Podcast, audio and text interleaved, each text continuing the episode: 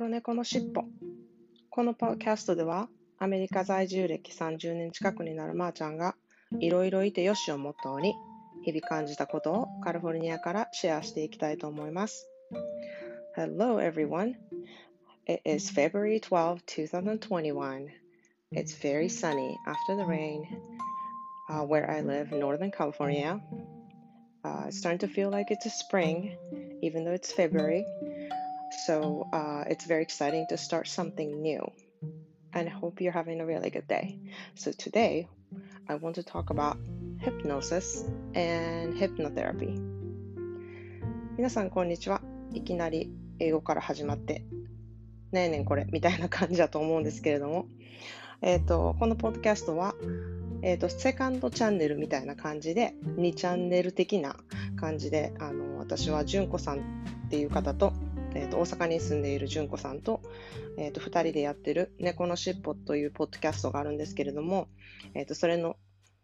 あの2チャンネル的な感じで私1人で「黒猫のしっぽ」という、えー、としっぽつながりの猫つながりということでこのチャンネルをあのやっていけたらなと思っています。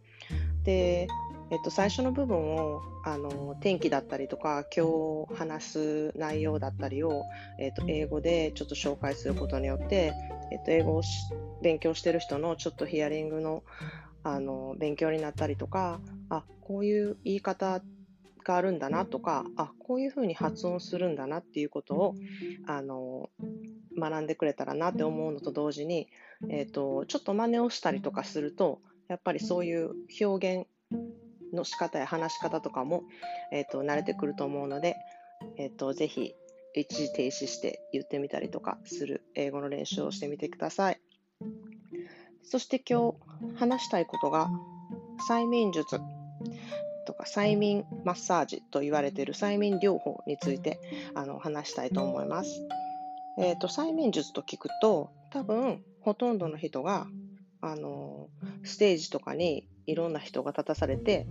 えーと、指示をする人が睡眠術睡眠術をかけてあのなんか指示をしていろんなことをするっていうことの方がよく知られてると思うんですけれども、えーと、日本ではあまりあの主流ではないらしいんですけれども催眠療法っていうのがアメリカでは結構あの使われていましてま、催眠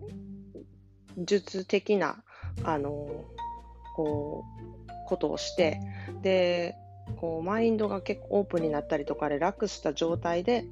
えっと、改善悩みなどを改善するっていう療法でパニック症とか対人恐怖症とかなんかそういうことを問題とされてる人の療法として使われてることが多いんですね。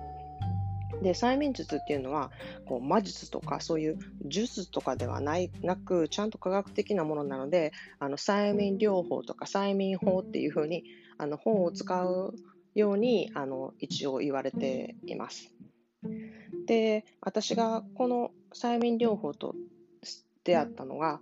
えーと出産後結構ホルモンのバランスが崩れていたりとかあの多分出産経験のある方はすごく共感してくれると思うんですけれどもあのもう結構身も心もボロボロであの大変な時期の時にあの友達が催眠療法マッサージっていうのがあるから行ってきたらどうって言われてあの、うん、ちょっと興味があるなと思って行ってきたのが一番初めの出会いでした。でそこで何をするかというと、まあ、マッサージなんですけれども、こう、思いっきり、あの、体式マッサージみたいな、こう、ゴリゴリする。ああいうマッサージ、私もすごく好きなんですけれども、このマッサージはそういうのと違って、ちょっとどっちかというと体を撫でるぐらいの感じの、結構緩い感じで、で、手を、あの、いろんな自分の体の場所に当てて、そのセラピストの人が、あの、ありがとうっていうことをどんどん唱えていくっていう療法なんですね。例えば手を胃のあるお腹の部分に当てて、まあ、くるくる回しながら、えっと、Thank you so much for moving and digesting every single day って言ったりとか、毎日あのちゃんと活動してくれてありがとう。っていう言葉をかけながら触ったりとか、あとは心臓の方に手を当てて、Thank you for moving every single day, non-stop. もう絶えず止まることなくあの動いてくれてありがとうって言ったりとか、足に手を当てて Thank you for moving and standing up every day とかそういう言葉を全部の体の箇所にかけていくんですね。で、初めは、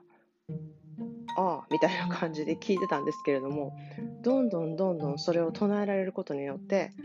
あの私のマインドもオープンになって、で、こう、体をさすられてるというか、マッサージしてるっていうことのリラックス効果もあって、私の体ってすごいっていうふうにすごく思ってくるんですね。で、それを1時間のセッションだったんですけれども、もう1時間後には、もう私の体って神やみたいな感じになってきて、もう本当に涙も流れるし、ありがたいっていう気持ちでいっぱいになるし、やっぱりみんな自分の体って不満がいっぱいあると思うんですよね。特に不健康な時にはものすごくそれは思うし、で健康な時であっても、あの、体の不満っていうことは多いじゃないですか。でもそれをあの取り除いてくれるというか違う、えーと、側面からありがとうって思えるっていうことに気づかせてくれて私の体ってすごい出産しただけじゃなくって毎日ちゃんと動いてくれてるんだっていうことに感謝ができるそういうセラピーであの自分の体のことを全然違う方向からあの見れることになってすごく素晴らしいセラピーだなって思ったのが、あのそういう経験がありましたっていうことをここでシェアしたくて、あの今日は話してみました。えっと、日本では手当っていう言葉があるんですけれども、あれは手を当てるってことなんですよね。だから手を当てて、あの傷は治らないですけれども、あの痛みをちょっと和らげるとか、やっぱりやっぱり手を当てて、あの手を当てる効果っていうのは昔の人は知っているからそういう言葉が生まれたんだなと思ってまた日本語のあの素晴らしさっていうのも感じたところではあったんですけれども、えーとまあ、今日はそういう話をしてみたいなと思ってシェアしましたそれでは今日はこれで、えっと、おしまいにしたいと思います Hope you're having a really good day